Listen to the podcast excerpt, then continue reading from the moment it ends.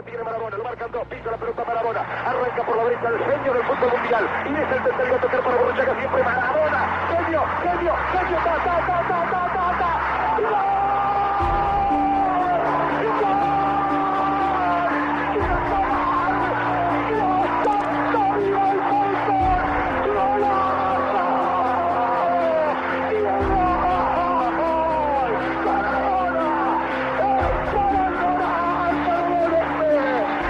Der Goldjunge. Das Leben und Sterben von Diego Maradona.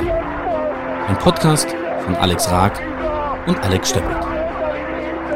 Aller guten Dinge sind drei.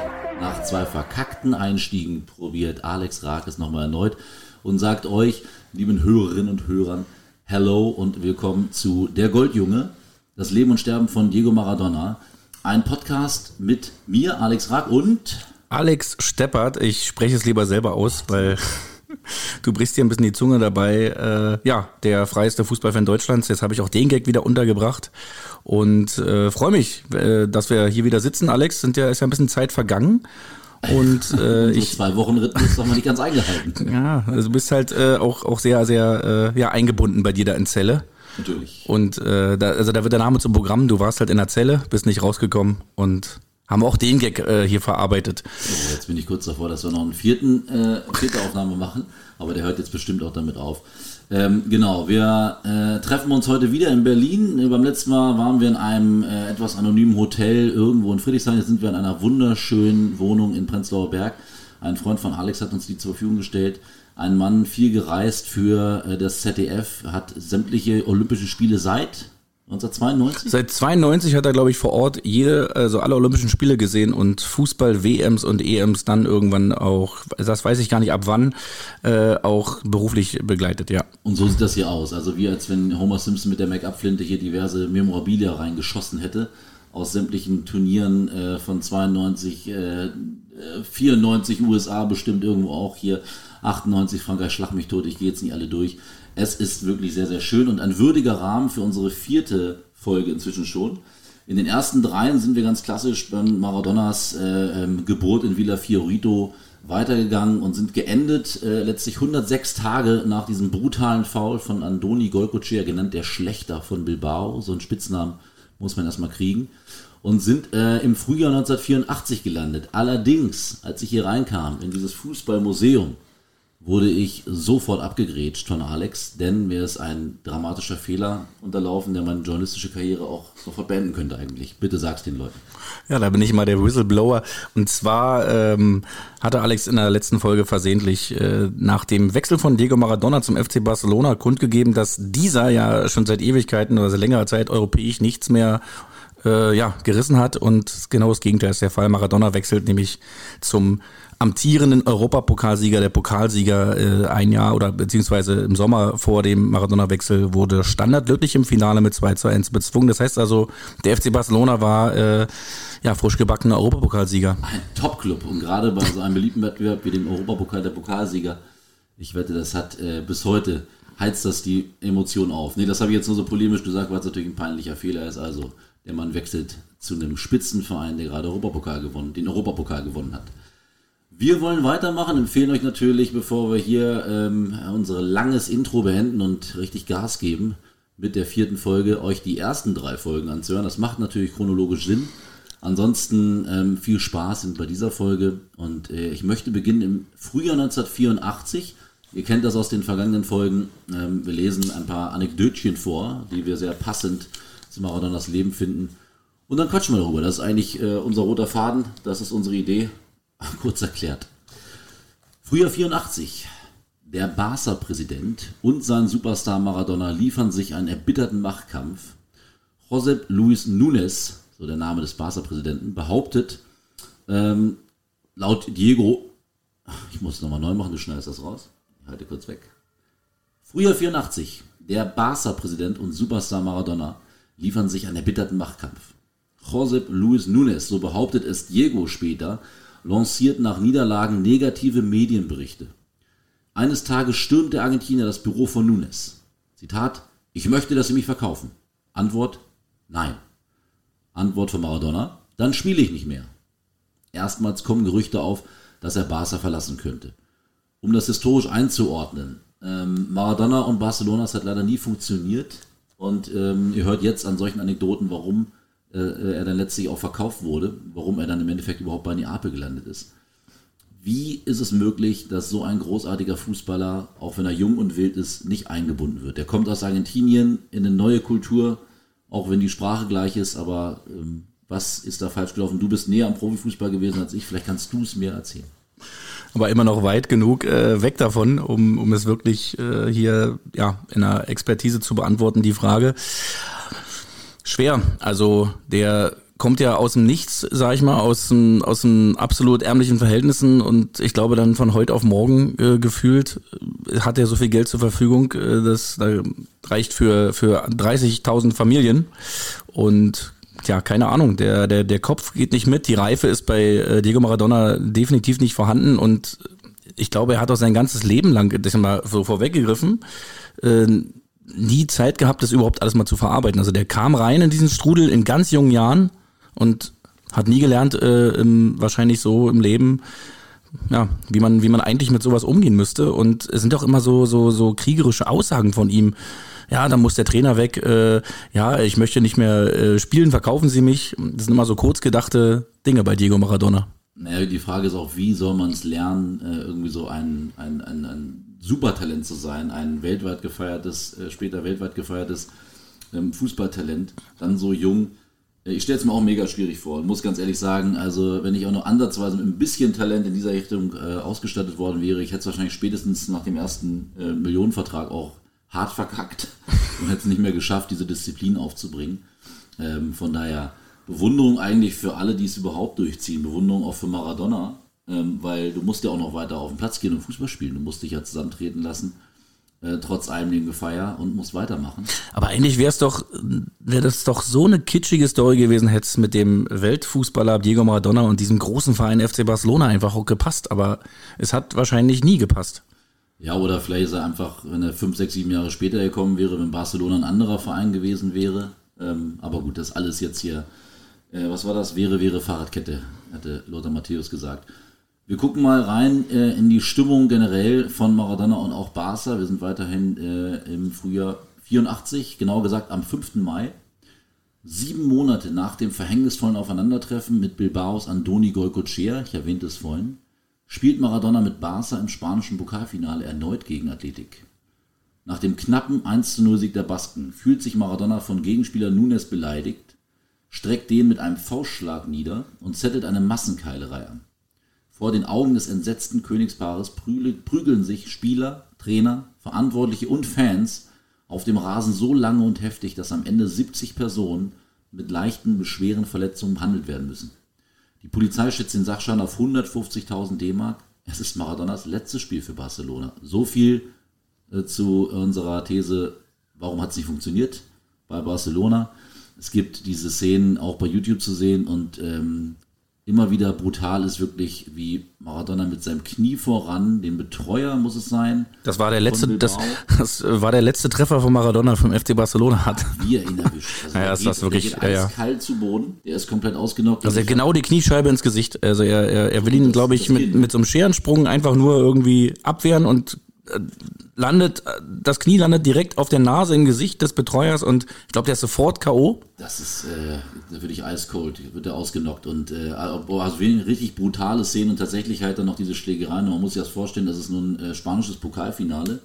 Ähm, äh, wie immer, äh, traditionell sitzt da das Königspaar und dann fängt Maradona diese Obwohl, wenn man, wenn man sich die Bilder von der Siegerehrung anguckt, da lächelt sie dann schon wieder ganz, ganz, äh, ganz smart. Mit blauem Auge. Mit blauem Auge.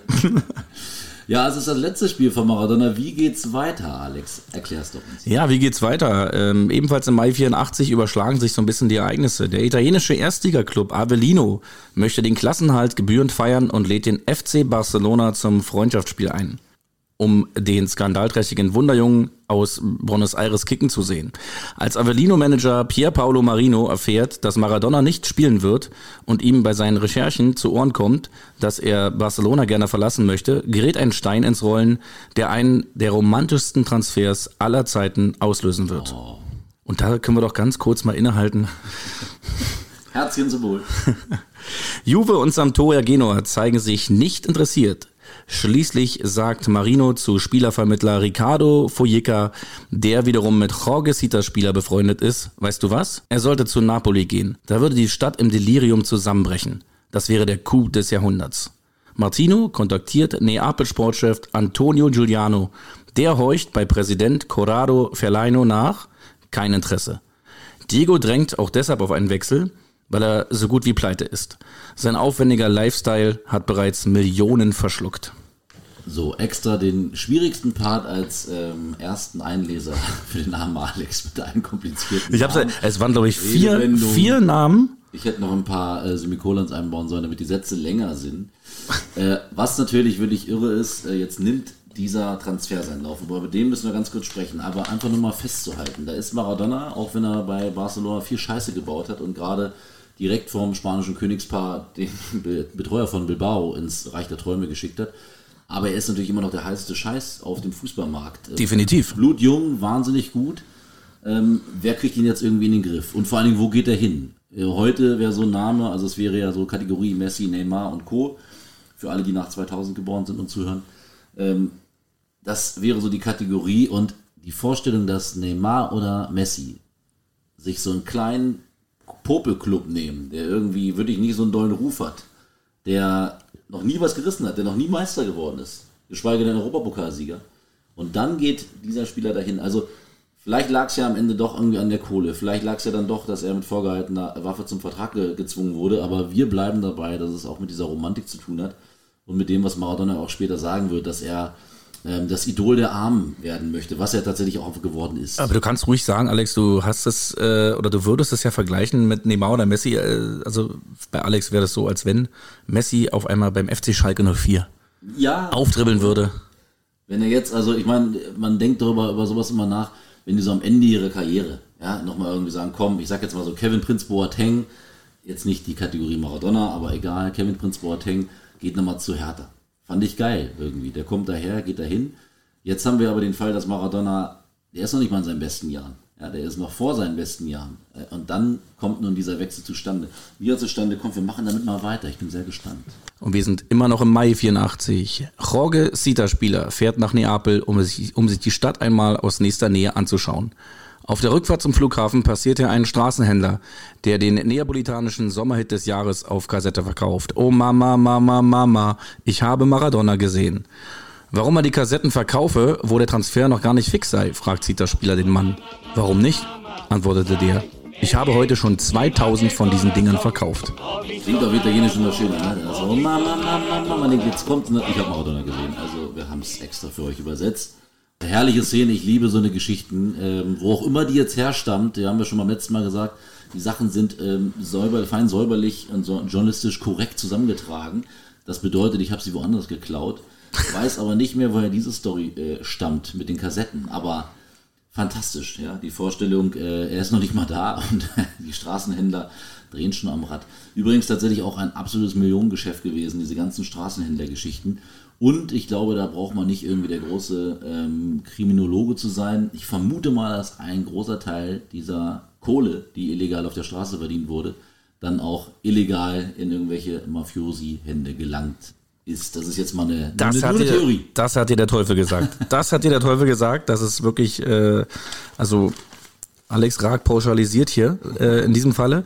Wahrscheinlich äh, habe ich auch überlegt, wenn diese äh, ganzen Geschichten auch journalistisch sauber zusammengetragen worden sind, dass es wahrscheinlich eher 200 waren, die er verkauft hat und Alex einfach noch in seinem äh, Journalistenwahn noch eine Null mit reingehangen hat, einfach auf 2000. Aber äh, zeigt ja schon mal auf jeden Fall an der Verrücktheit, ähm, also von der Verrücktheit scheint dieser Verein gut zu Maradona zu passen. Also die Leute, äh, ja, die äh, haben schon Maradona gelebt, da war er noch nicht mal in der Stadt. Schön gesagt, ja, tatsächlich. Es passt, äh, zumindest irgendwie jedenfalls von außen betrachtet, äh, was Leidenschaft oder Historie oder generell das Ganze irgendwie so angeht. Dann haben die auch noch äh, Blau und Weiß als Vereinsfarben, ja, wie die argentinische Nationalmannschaft. Ähm, ja, wie gesagt, sehr romantisch.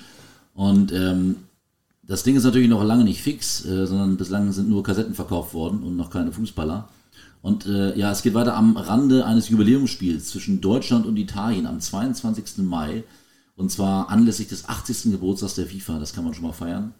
Da unterhält sich Italiens Verbandspräsident Federico Sordillo mit Napoli-Boss Ferlaino über die jüngst umgesetzte Lockerung der Ausländerregelung. Und da soll dann sich folgender Dialog abgespielt haben. Sordillo, na, welchen Ausländer holt ihr denn für die nächste Saison? Ferlaino, den teuersten. Sordillo, etwa Maradona? Antwort von Ferlaino, ja, genau, diesen Maratona. Der Versprecher ist gewollt. So erzählt es jedenfalls Oliver Birkner in seinem wirklich hervorragenden Buch Eines Tages im Mai die Geschichte des SSC Neapel. In Barcelona tagt derweil der Vorstand, um über die Zukunft von Maradona zu entscheiden. Das Ergebnis 18 zu 1 Stimmen für ein Ende der Liaison mit Maradona.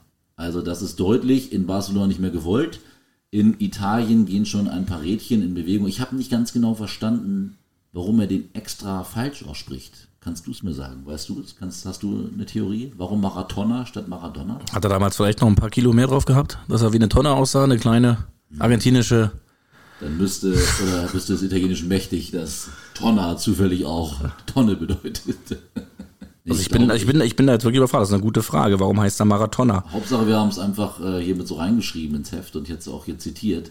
Möglicherweise als kleiner augenzwinkernder Gag. Herrliche Spiele unter Männern auf der Tribüne, dass man Weltstars einfach falsch ausspricht. Oder ist es, ist es einfach ein Druckfehler wie bei der äh, vorhergehenden? Nein, der Versprecher ist gewollt. der Versprecher ist gewollt. Stimmt. Stimmt. Ja, also, aber dieses Rad ist in Bewegung geraten und ähm, dreht sich weiter als Maradona, der nun aber denkst du, ganz kurz, denkst du, denkst du, dass es äh, 18 zu 1 Stimme ist ja wirklich eine, eine eindeutige Angelegenheit. Denkst du, das hat schon was mit dem Ausraster zu tun vom Pokalfinale, dass der FC Barcelona Maradona irgendwie abschieben will, weil er einfach, ähm, ja, zu viel Skandalnudel ist, als dass er. Wir hatten das ja, glaube ich, in den Vorgeschichten schon drin, dass ähm, irgendwann relativ zügig, er ist ja nicht so lange da, aber relativ zügig ähm, hat dieser gesamte Maradona-Clan, den er da irgendwie mit dabei hat, also Freunde, Familienmitglieder oder keine Ahnung, entfernte Cousins, die plötzlich aufgetaucht sind, die haben alle Hausverbot in sehr, sehr vielen Clubs in, in Barcelona. Ich vermute mal, dass sie sich einfach benommen haben wie eine Sau und gerade auch er. Äh, und ich glaube auch, dass Barcelona nicht so ähm, offen, tolerant war, wie man das heute vielleicht denken würde, wie der Verein ist. Also ich glaube, der war deutlich äh, konservativer und viel zu konservativ wahrscheinlich für so einen Typen wie Diego. Ähm, er ist ja aber nun jetzt ja noch unter Vertrag und geht mit Barcelona ähm, genau in dieser ganzen Zeit äh, auf eine USA-Tour und erklärt am Rande der Partie gegen Cosmos New York erstmals, ich kann es kaum erwarten, nach Neapel zu kommen.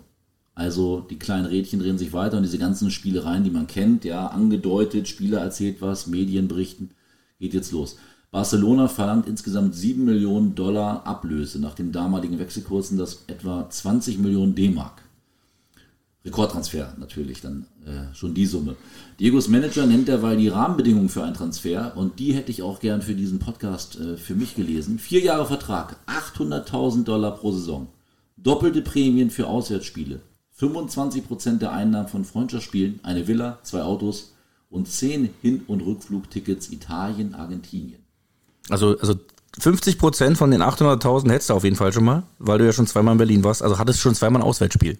Ich hätte gern 10 Hin- und Rückflugtickets, äh, Rückfahrttickets mit der Bahn von Celle Berlin. Das würde mir schon reichen. Vielleicht, falls sich ein edler Spender findet hier, ein äh, Podcast-Freund, bitte doch. Wir, wir sind auch käuflich. Aber Wahnsinn, oder? Die Summen, also ja, vor allen Dingen glaube ich, dass gerade in einer Zeit, wo sehr, sehr viel über Prämien ging, also Jahresleistungsprämie, Auflaufprämie, Torprämie und so weiter und so fort, äh, wird ähm, dieses festgehalten mit diesen 800.000 Dollar pro Saison, das wird wahrscheinlich dann noch deutlich überschritten worden sein. Ja, und Maradona ist ja auch wirklich, obwohl wir jetzt, jetzt nur noch im Jahr 84 befinden, also man kann ja nur überlegen, was der für Geld verdient hätte, wenn das 20 Jahre später schon gewesen wäre oder 30 Jahre später. Aber im Jahr 84, das sind halt wirklich Summen, die und er ist ja immer noch sehr jung, ja. Er ist noch nicht Weltmeister geworden, wir wollen es nochmal betonen. Ähm, aber das sind schon außergewöhnliche Zahlen natürlich, die da genannt werden. 25% der Einnahmen von Freundschaftsspielen finde ich ziemlich schlau, weil wenn du Maradona bist und mit Verein X irgendwo auftauchst, die Leute kommen wegen dir. Also, das finde ich ziemlich schlau eigentlich. Also ich habe generell das Gefühl, dass so dieses Thema Marketing um die Figur Maradona herum so ein bisschen so, da wurde viel Pionierarbeit geleistet, wenn man das heute so sieht. Ja, weiß man nicht, ob das Pionierarbeit klingt immer so positiv. In dem Fall würde ich ja sagen, äh, da hast du diesen jungen Fußballer und der wird halt einfach aus, äh, ausgedrückt bis irgendwie da auf die, auf die letzte. Da ist er wieder der, der Moraltheologe. Absolut. Ja, Alex Rack. Ganz ehrlich, hätten sie den einfach nur irgendwie, keine Ahnung, wahrscheinlich auch wenn der ein besseres Umfeld gehabt hätte, wo sie ihn wirklich abgeschirmt hätten, letztlich, wie sich herausstellt, war halt Neapel dann leider auch ähm, so als Sündenfuhl nicht genau der richtige Ort für Maradona. Ähm, und diese Villa übrigens, glaube ich, die um die es da geht, die hat er auch nie bekommen. Also wenn ich mich richtig entsinne, war, würde ich in der Abmachung, dass er irgendwo seine Ruhe hat.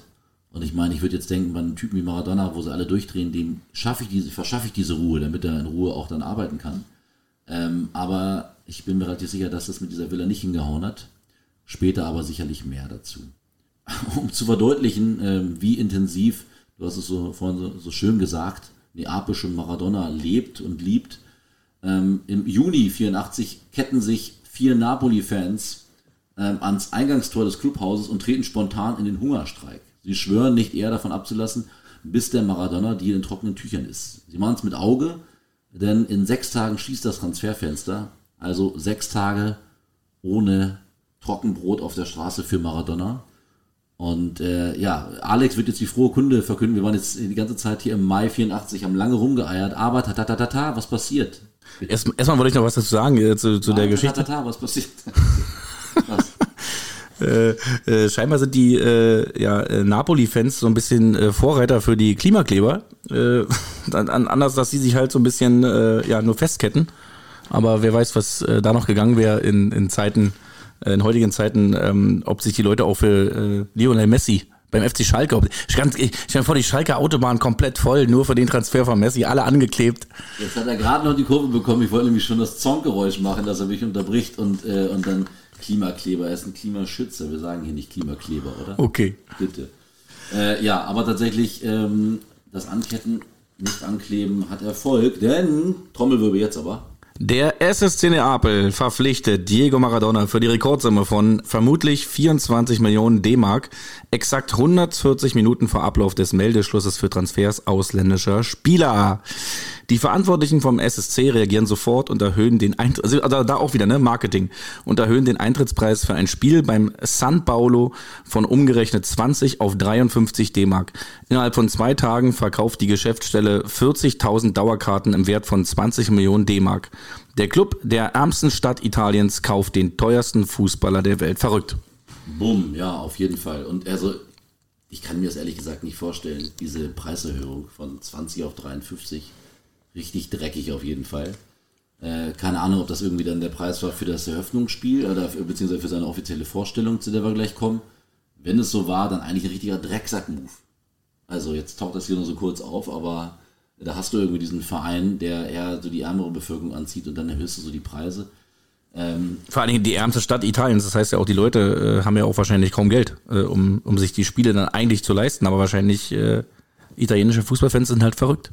20, nee, 24 Millionen Mark. Ich bin damit aufgewachsen, weiß ich noch, äh, das war immer so diese Summe, tatsächlich 24 Millionen Mark, ähm, wo ich mal dachte, alles klar, das war der Rekordtransfer für Maradona, damit, das war auch in den 90ern noch nicht zu top. Ich weiß gar nicht, wer dann der erste war, erste Transfer, der wahrscheinlich irgendwann auch irgendwie Serie A oder so in den 90ern, wo das dann pulverisiert wurde, dieses Ergebnis. Aber ich bin damit groß geworden, 24 Millionen Mark für Maradona. Mehr kann es eigentlich nicht sein. Heute hast du halt die Fantasiesummen wie jetzt diese 220 Millionen für Neymar. Und das ist, also 24 Millionen Mark waren schon nicht greifbar. Ja, da haben wir naja. uns über 5 Mark gefreut, stimmt's? Ja, wir sind ja doch D-Mark-Zeit. Aber 24 Millionen, äh, naja, zeigt auf jeden Fall wieder die Größenordnung. Äh, und dann aber leider auch ja das, wenn man überlegt, das ist wirklich äh, dieser Stern des, äh, am Fußballhimmel in dieser Zeit, der nun halt diese Kohle dann wert ist, die er auch relativ schnell wieder einspielen wird.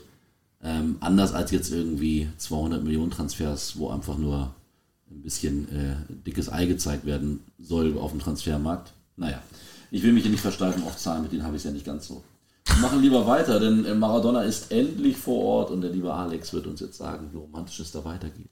Juli 84 um 14.05 Uhr landet Maradona in Neapel. Im Flugzeug erklärt er den mitgereisten Journalisten, ich erwarte mir in Neapel die Ruhe, die ich in Barcelona nicht hatte. Lachen einspielen, hier so ein Alflachen jetzt im Hintergrund natürlich leider, weil das ist natürlich lächerlich, ja. Ausgerechnet in Neapel möchte er diese Ruhe finden und jeder, der sich nur mal ein bisschen mit Maradona beschäftigt hat, sieht irgendwie so, wie er als später als Ex-Spieler auftaucht und immer so für Straßensperren sorgt, ja. Und, äh, und ich glaube, jeder, der nur ein bisschen irgendwie ein Gefühl für diese Stadt und den, den Typen hat, weiß, dass die ganze Stadt noch voll hängt mit, mit irgendwelchen Maradona-Reliquien. Ähm, ähm, Also diese Stadt hat gar nicht vor, Ruhe zu bewahren, wo jetzt Maradona kommt. Äh, Es ist übrigens am 4. Juli gewesen und der Transfer war am 30. Juni. Nur hier, damit wir nicht hier Ärger kriegen, dass wir nicht die genauen Statistiken. Oh, Ja, ich passe heute ein bisschen auf. Der Fußballnerd in Alex Raag, er mutiert. Der muss sich jetzt richtig konzentrieren. Jetzt gibt es nämlich eine kleine Vorlesestunde, weil es aber auch so spektakulär ist. Bevor ich jetzt das hier erzähle, äh, nämlich äh, Maradonas Ankunft in Neapel, im San Paolo, im äh, wunderschönen Stadion von Neapel, dem seien natürlich nur die unterschiedlichsten Dokus empfohlen, wo man genau diese Szenen sieht. Ähm, Maradona, wie er in dieses volle Stadion kommt. Maradona, wie er in dem kleinen, äh, was ist es, Fiat durch Neapel brettert, um pünktlich irgendwie da zu sein. Äh, ja, wunderschöne Szenen auf jeden Fall und ein völliger Irrsinn. Ich darf dich noch mal ganz kurz aus organisatorischer Sicht unterbrechen. Ähm, du siehst ja hier die Zeit. Äh, du darfst nicht vergessen, dass wir vor diesen, äh, vor der Zeit, die du da siehst, äh, schon zwei, drei andere Aufnahmen hatten. Du musst dir das im Kopf auf die halbe Stunde dazu rechnen. Ach so, also sind wir Das jetzt ist ja eine Matheaufgabe mitten im Podcast für Alex Das Raag. ist ja wahnsinnig. Also haben wir es jetzt wie spät? Kann ich dir ja nicht sagen, aber ich versuche gerade ein Gefühl dafür zu entwickeln. Aber jetzt sind wir im fünf, am 5. Juli 1984. Danke, danke, danke. Also, eigentlich soll der Neuling, Maradona, mit einem Hubschrauber im Mittelkreis des San Paolo landen, um sich erstmalig seinen neuen Fans zu präsentieren. Doch der Plan wird aus Sicherheitsgründen verworfen. Vielleicht schlauer. Der Heli mit Maradona und seinem Manager an Bord landet außerhalb des Stadions. 80.000 Menschen sind gekommen, 253 von ihnen sind akkreditierte Journalisten. Es ist der vielleicht spektakulärste Transfer aller Zeiten. Der beste Fußballer des Planeten geht zu einem notorisch unterschätzten Abstiegskandidaten, der von den Großclubs Italiens verachtet und verspottet wird. Während draußen die Menge schon tobt, muss Maradona noch eine Pressekonferenz im Saunabereich des Stadions über sich ergehen lassen. Die erste Frage kommt vom französischen Reporter Alain Chaloux, der wissen will, wie viel Geld die Camorra zu diesem Deal beigesteuert habe. Da muss man ganz kurz einhaken. Camorra, wer das nicht weiß, äh, die neapolitanische Mafia. Und äh, von Anfang an, also das finde ich wirklich krass, dass bei der die erste Frage in der Pressekonferenz, und da geht es schon um die Gerüchte, irgendwie ist die Camorra mit dem Spiel beim SSC Neapel und bei dieser Fantasiesumme, die da aufgebracht wurde. Die Reaktion von Neapels Präsident Ferlaino. Er wirft den Mann mit großer Geste aus dem Saal und hält dann noch eine flammende Rede auf die eigene Sauberkeit, ehe er sich völlig verschwitzt wieder hinsetzt. Auch herrliche Szenen in der Doku. Dann tritt Diego an die Mikrofone. Zitat, ginge es nach mir, bekämen alle Kinder Gratiseintritt. Ich will das Idol der armen Kinder dieser Stadt werden, denn ihnen ergeht es so wie mir einst in Buenos Aires. Ja, dieser Mann hat es einfach drauf, muss man auch einfach mal sagen. Ja? Also das sind Sätze, wenn man heute irgendwie einen Transfer hätte und ein Spieler sagt das, scheiß drauf, bei all der zynischen Abgeklärtheit, man wird sich trotzdem freuen, wenn einer sowas sagt. Ja, großartig. Okay, endlich dann um Punkt 18.31 Uhr betritt Maradona sein neues Wohnzimmer. Diego trägt eine hellblaue Jogginghose, einen Napoli-Schal, ein weißes Puma-Shirt und wird zu einer SSC-Fahne geführt, die auf dem Rasen liegt. Auf der Fahne stehend begrüßt der Neuzugang die Tifosi seiner neuen Heimat. Buonasera, Napolitani, ruft er in die Mikrofone. Jongliert ein wenig mit dem Ball, das gehört ja immer dazu, und schießt ihn dann in die Luft. Anschließend lässt er einen Haufen blauer Ballons steigen. Das Volk ist entzückt und stimmt einen Gesang an, den man in diesem Stadion noch viele Jahre lang hören wird. Maradona, mach sie alle nass, passiert's nicht jetzt, passiert es nie. Dein Argentinien ist hier, länger warten wollen wir nicht mehr. All das zur Melodie des Tango-Klassikers El Choclo. Der SSC nimmt allein durch diesen Begrüßungsauftritt eine Million D-Mark ein. Also ein 24. ist wieder reingeholt. Ähm, wir wissen, dass wir nachher nochmal den Tango-Klassiker El Choclo hören werden, ja, um uns vielleicht irgendwie aus der Sendung heute zu tanzen. Ähm, und dieser ganze Irrsinn gipfelt jetzt in dieser Präsentation. Ich weiß es ehrlich, ehrlich gesagt nicht. Du bist ein, zwei Jahre jünger und reifer, deshalb äh, Frage an dich. Hast du Erinnerungen an Fußballpräsentationen irgendwie so in den 80er, 90ern, wo dann das ganze Stadion kommt? Also so wie man es dann später hatte von, keine Ahnung, Real stellt Rüd van Nistelrooy vor. 40.000 sind da oder so. Nee, also, also absolut gar nicht. Ich habe das, die einzige Erinnerung, die ich habe, fängt irgendwie in den 90ern, Anfang der 90er an, als Pierre Barski äh, den 1. FC Köln verlassen hat und Richtung Japan äh, abgedüst ist. Da gab es ein Abschiedsspiel für Litti und das Äh, war mit, äh, ja, da kam dann Thomas Hessler aus Rom eingeflogen und ähm, ich glaube Hansi Müller hat noch gespielt, Lothar Matthäus. Das war so ein, so eine, ja, so ein, so ein Aufritt für einen Spieler, aber äh, natürlich auch nicht zu vergleichen, trotzdem auch mit dem, was Maradona hier äh, erlebt hat. Also, nee, muss ich passen. Kann ich mich nicht erinnern. Jürgen Klinsmann Abschiedsspiel in Stuttgart, da ist Brian Adams dann aufgetreten. Daran erinnere ich mich noch. Also ich war nicht live vor Ort, aber ich habe es halt im, im TV verfolgt. Aber das äh, äh, gipfelt hier schon in, in, in, in ja, äh, ja, in, in, in einen absoluten Wahnsinn. Also eine Million Mark nur mal eben für so, ein, äh, für so eine kurze Begrüßung. Das, also, Wenn du die Preise so schnell erhöhst, dann geht's. Ne? Also ich bin baff von diesem ganzen Marketing hier. Also was die äh, äh, allein schon ohne, äh, ja, äh, dass Maradona auch nur einmal auf dem Ratenstand schon eingenommen haben, ist, ist unglaublich. Ja, aber äh, gleichzeitig natürlich auch die Investition groß. Maradona kostet natürlich. Ähm, ich musste, genau, ich wollte gerade noch, als du Pierre Barski erwähnst, ja, ich liebe das ja immer, wenn äh, hier wir kleine Schwank äh, einbauen in der Fußballgeschichte. Und Pierre Barski durfte ich dann irgendwann mal, da war er bei VfL Wolfsburg schon ich weiß nicht genau, welche Funktion, er hat ja da ein paar eingenommen. Und ähm, da habe ich ihn dann interviewen dürfen, leider halt äh, ja beim VfL Wolfsburg und nicht beim 1. FC Köln oder ähm, bei einem anderen schönen Verein. Aber egal, Liddy äh, war großartig, sehr sympathisch, tolles Interview, hat viel gesprochen über diesen Wechsel auch nach Japan und was ihm das so bedeutet hat und so ein Neugebot ja auch für ihn als Mensch und äh, vielleicht auch Fußballer. Und zum Abschied lief er dann noch in seinem Büro und kam wieder und gab mir eine kleine Tüte mit japanischen Gummibärchen. Und die habe ich immer noch. Und äh, so schön hier diese wunderbaren Memorabilia sind in der Wohnung, in der wir sitzen, ja, äh, ich habe noch keine Tüte gesehen mit japanischen Gummibärchen von Pierre Barski. Also die, die müssen kurz erwähnt werden. Danke, Liddy. Sie sind immer noch ungeöffnet.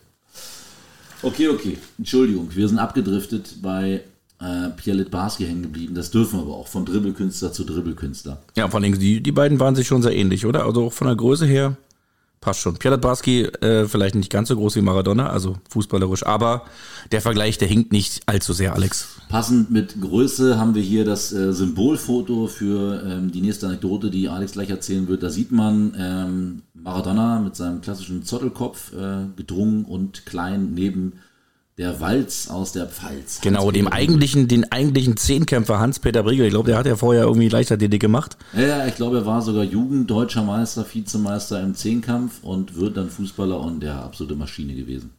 Da sind wir nämlich beim 16. September 1984. Sein Debüt bestreitet Maradona gegen Hellas Verona, dem späteren Meister. Diegos erster Gegenspieler Hans-Peter Briegel.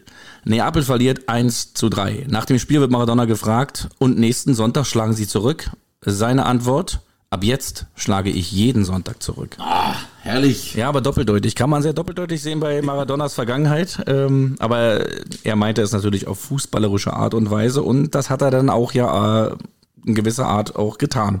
Wir tun auch was hier fürs Kneipen, äh, Fußball-Kneipenwissen äh, oder äh, Kneipenspielwissen für euch. Äh, wer 1984, 85 italienischer Meister wird, nämlich Hellas Verona mit Hans-Peter Briegel. Ähm, weiß nicht, ob das so viele gewusst hätten. Jetzt wisst ihr es. Also ich hätte es definitiv nicht gewusst. Perfekt, dann kannst du jetzt auch weitermachen und noch mehr lernen. Genau, denn wir sind jetzt schon, äh, zieht euch warm an, im Dezember. 23. 23. Dezember 1984, ein Tag vor Heiligabend. Napoli verliert mit 0 zu 2 gegen Turin und beendet das Jahr mit nur neun Punkten aus 13 Spielen auf Rang 13. Dann der 19. Mai 1985. Neapel hat in der Rückrunde mehr Punkte geholt als der Meister aus Verona und verpasst die Qualifikation für den und auch das ist ein wunderschönes Wort, UEFA Cup. Um nur zwei Punkte. Maradona hat 14 Tore erzielt und ist damit drittbester Schütze der Saison. Neapels neuer Held fordert Neuzugänge und Präsident Corrado Ferlaino reagiert. Von Meister Hellas kommt Torwart Claudio Garella. Von Lazio Bruno Giordana. Maradona und Giordano werden gemeinsam 21 Tore schießen und Neapel am Ende der Saison auf Platz 3 in der Tabelle führen. Das ist immer so typisch deutsch, ne? So wie als man äh, als Deutscher ins italienische Restaurant geht und dann alles, was auf der Karte steht, so vorzulesen, vorlesen möchte mit diesem Drive und dem Temperament. Giordano. Ich hätte gerne ein, ein äh, Giordano äh, Caspacho. Baila Giordano mit. Äh, Aber ich finde, wir machen es beide sehr gut. Wir machen es beide sehr gut, Alex. Das gehört auch dazu. Wir sind, wir sind klassische Kartoffeln, die probieren schwierige Namen vorzulesen. Wir müssen genauso reagieren. Nämlich, dass wir, wenn wir was Italienisches hören. Lingual. Wir, wir haben auch Lingual-Nerds. Unsere, unsere, unsere Handgelenke sind schon wund gekommen. ja, also die Anekdote soll ja nur kurz ein bisschen zeigen, dass Maradona ja noch nicht äh, hinkommt und wie so ein Wunderheiler diese Mannschaft sofort auf Platz 1 führt, sondern ähm, auch ähm, damals 11 gegen 11 gespielt wird und er nun einer von vielen ist und sich auch diese Mannschaft erstmal finden muss. Aber schon die Entwicklung in der Rückrunde zeigt ja, dass er da angekommen ist. Und natürlich auch, dass er es schafft, von dem äh, Meister den Torwart zu bekommen und von Lazio, sicherlich einem äh, starken Verein, in der Zeit äh, einen Torschützen wie Bruno Giordano zu bekommen. Und ich will hier noch ein bisschen weiter ausholen, aber hektische Bewegungen zeigen von meinem äh, Podcast-Partner. Wir müssen langsam zum, zum Ende der, der vierten Stunde Folge kommen. Gesagt, ja. Gleichzeitig äh, würde ich noch, möchte ich am liebsten gar nicht aufhören und direkt weitermachen, aber da müsst ihr euch gedulden, nämlich für Folge Nummer 5. Wir werden jetzt kurz durchpusten. Ich werde mir, glaube ich, ein bisschen schlau machen über ähm, Olympische Spiele in 96 und ich sehe hier gerade noch was über, oh, die Spiele 1980 in Moskau. Also ich frage mich, wie ich den hier heute noch aus der Wohnung kriegen soll. Der Ja, ist ja der- so verliebt in, in die ganzen äh, Kleinigkeiten hier. Ich werde einfach die äh, Fotos des Wohnungsinhabers überkleben. Und Dann steht da Alex Raag, ehemals der Freunde oder so, oder einfach ARD, schreibe ich ran. Und dann bleibe ich hier. Ja, das war wieder sehr, sehr schön. Wir sind sehr gespannt auf die nächste Folge schon. Da geht es nämlich weiter. Äh, Ein bisschen spoilern können wir, nämlich unter anderem damit, dass das teuerste Knie zur damaligen Zeit im Weltsport, nämlich natürlich Maradonas, und ich glaube sogar auch, nein, es ist sein rechter, sein rechtes Knie, aber wird von einem durchgeknallten Fan zertreten. Ähm, eine Verletzung, von der er noch lange, lange zehren wird. Reingespoilert. Vielen lieben Dank fürs Zuhören. Alex, bist du auch wieder beim nächsten Mal dabei? Ich bin beim nächsten Mal wieder dabei. Wie könnte ich dir widerstehen? Der romantischste Podcast verabschiedet sich und wünscht erstmal ein frohes Weiterhören und zu Ende hören und weitermachen bei der nächsten Folge. Macht's gut.